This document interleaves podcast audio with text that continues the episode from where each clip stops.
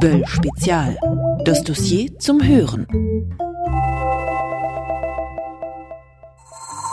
Das Jahr 2017 steht für Europa und Deutschland im Zeichen des Wahlkampfes. Nach dem Amtsantritt von Donald Trump Anfang des Jahres stehen nun Wahlen in den Niederlanden und Frankreich an.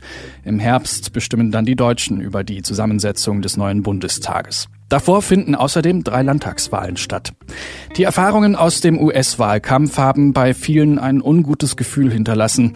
Von psychologischer Manipulation, Echokammern und Fake News ist da die Rede.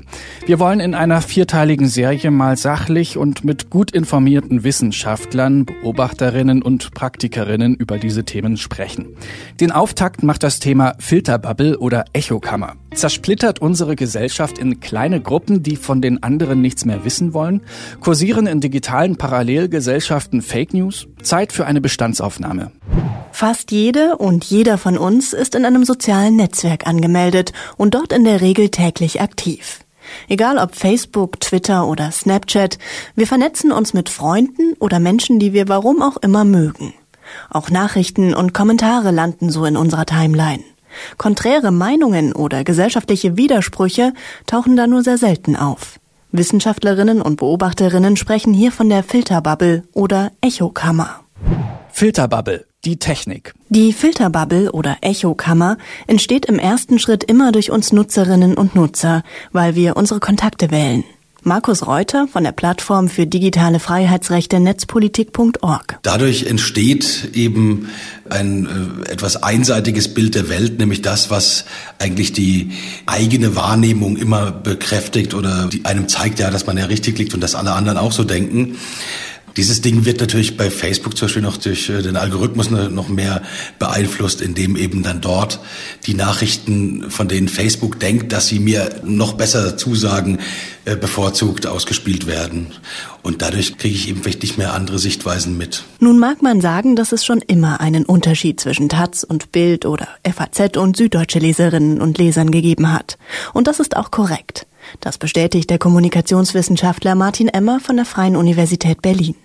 Er forscht zur Mediennutzung und für den Professor sind Filterbubble oder Echokammer bereits Diagnosebegriffe. Ganz ausgemacht ist das natürlich äh, auch noch nicht, dass diese Filterbubbles in dieser Form, äh, wie man sie sich idealerweise vorstellt, auch so wirklich existieren.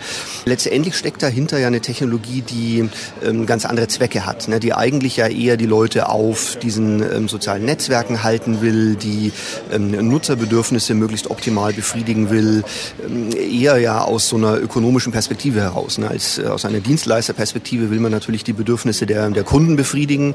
Ähm, die hat aber natürlich, wenn man dann mal ähm, in den Bereich der, ja, der Öffentlichkeit kommt, der politischen Öffentlichkeit, eben auch Folgen für ähm, das, womit Menschen da konfrontiert werden, worüber sie sich unterhalten. Und damit müssen wir zurechtkommen.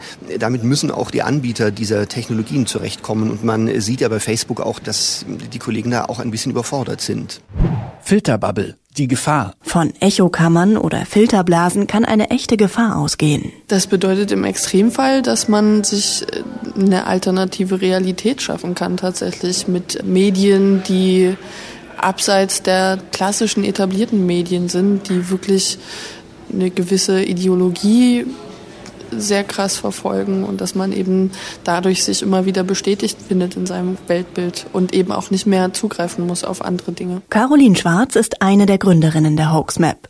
Die Seite sammelt und überprüft Gerüchte und Falschmeldungen über Geflüchtete. Wird eine Lüge eindeutig enttarnt, kommt sie in die Hoaxmap. Mittlerweile sind dort über 450 Meldungen versammelt.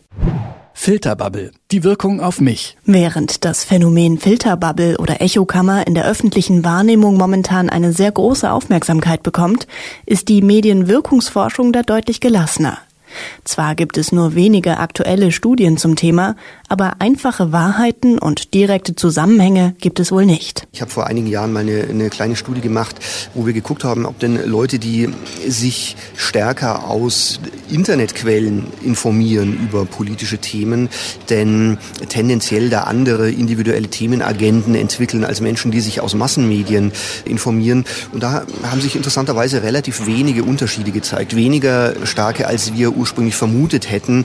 Ähm, und die, die Studien, die es zu Social Media gibt, zu Facebook, deuten ein bisschen auch in diese Richtung. Ähm, man kann da sicher Effekte finden, die sind aber oft nicht so stark, wie man sich vorstellt, weil man immer ein bisschen unterschätzt, wenn man auf so ein Phänomen starrt, in wie viele Kommunikationsnetzwerke wir in unserem Alltag äh, eingebunden sind. Wir kriegen immer trotzdem, ähm, wir vielleicht intensive Social-Media-Nutzer sind, immer auch noch ähm, Informationen aus traditionellen Medien mit. Wir unterhalten uns auch face-to-face -face mit Leuten und das ist immer so ein Gegengewicht, das wahrscheinlich auch dauerhaft immer eine Rolle spielen wird. Aber auch Professor Martin Emmer will dieses Phänomen der selektiven Wahrnehmung und ihrer Wirkung auf den Einzelnen im Auge behalten. Filterbubble. Hilft ein Verbot? In der Debatte über die Wirkung von sozialen Netzwerken fordern Politiker schnell mal stärkere Eingriffe oder gar Verbote. Ein gutes Beispiel dafür ist sicher die aktuelle Fake News Debatte. Auch hier geht es darum, dass in bestimmten Zirkeln falsche Nachrichten kursieren und für wahr gehalten werden. Hier sind sich alle von uns getroffenen Gesprächspartner einig, dass Verbote hier nicht weiterhelfen. Ja, verbieten ist ja immer so schnell bei der Hand. Also mir ist das Grundprinzip von einem Algorithmus entscheidet, was mir gefallen könnte, irgendwie zuwider als Prinzip. Also ich finde finde da die Idee von anderen sozialen Medien, was ich Twitter versucht da auch in eine, in, eine, in eine algorithmische Geschichte reinzukommen, aber da ist das Prinzip eher so, ich folge jemandem, dann kriege ich alles, was die Person macht. Finde ich viel besser, als irgendwie zu gewichten und künstlich zu verknappen und nee, ich glaube, der Filterbubble verbieten kann man nicht, sollte man auch nicht. Markus Reuter von netzpolitik.org. Algorithmen könnten hier tatsächlich eine Lösung sein. Das sieht auch der Vordenker des Web 2.0 Tim O'Reilly so. Staatliche Zensurbehörden oder Gesetze sind aus seiner Sicht der falsche Weg. Er plädiert dafür, neue Algorithmen zu entwickeln, die beispielsweise Fake News früh erkennen und enttarnen. You would train an AI to do this by showing it lots of bad examples of fake news and it will recognize, oh wait. Man kann künstliche Intelligenz trainieren, indem man ihr sehr viele Fake News Beispiele zeigt. Das wird die Maschine dann erkennen. Man kann die Quelle automatisch prüfen lassen, ist sie vertrauenswürdig. Das kann ein Algorithmus leicht erkennen. Ist die Seite gerade erst angelegt worden oder gibt es die schon lange? Gibt es bereits bekannte bekannte Fake News-Fälle von dieser Webseite.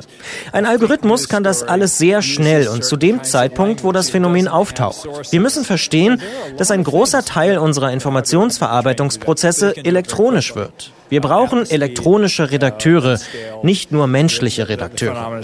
So I think we need to understand that a lot of our information transmission mechanisms are becoming electronic and we need electronic editors, not just human editors. Ein Ansatz von Facebook in diesem Jahr ist ja die Entwicklung eines Algorithmus, der bei dubiosen Meldungen anschlagen soll und dann ab einer gewissen Relevanz von Journalisten, beispielsweise des Recherchebüros korrektiv.org, anhand gemeinsamer und transparenter Kriterien geprüft werden soll.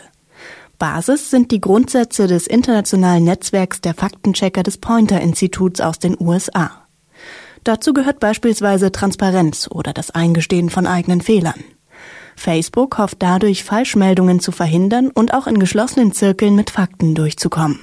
Filterbubble. Was lernen wir daraus? Für politisch interessierte Menschen und politische Parteien wird es in diesem Jahr darauf ankommen, die Filterbubble der einzelnen Leute möglichst zu durchbrechen. Für den Hamburger Politikberater und Blogger Martin Fuchs ist dabei der direkte Austausch von Argumenten entscheidend. Er hat einen ganz konkreten Tipp für den Umgang mit gegenteiligen Meinungen von ehemaligen Klassenkameraden oder Freunden von Freunden bei Facebook. Wenn es zum Beispiel populistische Geschichten gibt, rechts- oder linkspopulistische Sachen, dass man die Leute nicht aus der äh, Freundesliste schmeißt, sondern dass man versucht, es auszuhalten, weil genau dieser Kontrapunkt, der mein Weltbild vielleicht auch in Frage stellt, ganz, ganz wichtig ist für einen Diskurs, für einen politischen Diskurs und ähm, das gilt für das äh, Digitale sehr, sehr stark, aber natürlich auch für das Analoge. Also das ist ein Beispiel, was ich immer wieder, wenn ich Politiker berate, erlebe, die bekommen nicht mehr die reale Welt mit, wenn sie in Berlin sind, weil das natürlich auch nur Berlin Mitte ein Mikrokosmos ist. Deshalb müssen sie in ihrem Wahlkreis immer wieder auch dahin gehen, wo wirklich Leute mit Problemen sind, die weit weg sind von ihrer Welt, von ihrer Realität. Und äh, das heißt, jeder muss sehr, sehr aktiv sein, um auch diese Filterbubble zu durchbrechen. Für Markus Reuter von Netzpolitik ist genau das die Herausforderung für politische Parteien. Und aus seiner Sicht sind die Rechtspopulisten da einen Schritt weiter. Aber das ist natürlich schon eine Frage, wie kann ich in die Filterbubble rein oder wie kann ich auch raus? Ich meine, das sind auch so äh, Effekte, die man beobachtet, dass zum Beispiel, ich habe das Gefühl, dass die eher rechte Bewegung, die schafft es aus der Filterbubble raus, weil sie die Gegner in ihrer Filterbubble verlinkt als Gegner und dann kommen diese Leute aus der Filterbubble raus und gehen in ein Medium, was linksliberal ist, die Taz zum Beispiel, die unglaublich Probleme hat mit rechten Kommentatoren. Sowas kann ja auch passieren. Ne? Und ich meine, dieses aus der Filterbubble raus ist jetzt gar nicht mal unbedingt falsch, das zu tun. Ich glaube, das machen nicht alle. Und das ist ein so ein Ding, was mir aufgefallen ist, dass äh, die Rechte da eher äh, rausschaut äh, als die Linke. Der Politikberater Martin Fuchs hat einen pragmatischen Ansatz, wie man das Angenehme mit dem Nützlichen verbinden kann. Dass man zum einen offener durch die Welt gehen sollte, auch durch die Online-Welt und da wesentlich quasi auch bewusst sich machen muss, dass man auch mal mit Leuten redet, mit denen man sonst nie in Kontakt kommen würde. Ich mache das zum Beispiel so in Hamburg, dass ich jeden Monat in eine Eckkneipe gehe, in einem Stadtviertel, in dem ich nicht wohne, um dort dann mit Leuten ins Gespräch zu kommen und zu erfahren, was diese umtreibt. Wir alle müssen also raus aus der digitalen Filterblase oder Echokammer, aber dürfen auch insgesamt etwas gelassener sein. Denn jede und jeder von uns hat unzählige Kontakte, die nicht in digitalen sozialen Netzwerken stattfinden. Die verstörende Vision komplett abgeschotteter Teilgesellschaften scheint zumindest überzogen.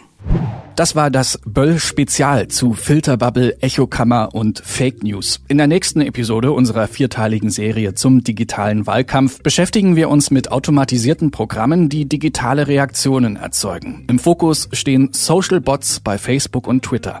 Digitale Aufmerksamkeit ist nicht teuer. Um jetzt so ein paar Politiker irgendwie den Eindruck zu wecken, ach, die kriegen aber hier viele Retweets, das ist, glaube ich, ziemlich einfach und mit unter 1000 Euro zu machen. Mehr dazu in Folge 2, dann zu Social Bots. Böll Spezial. Das Dossier zum Hören.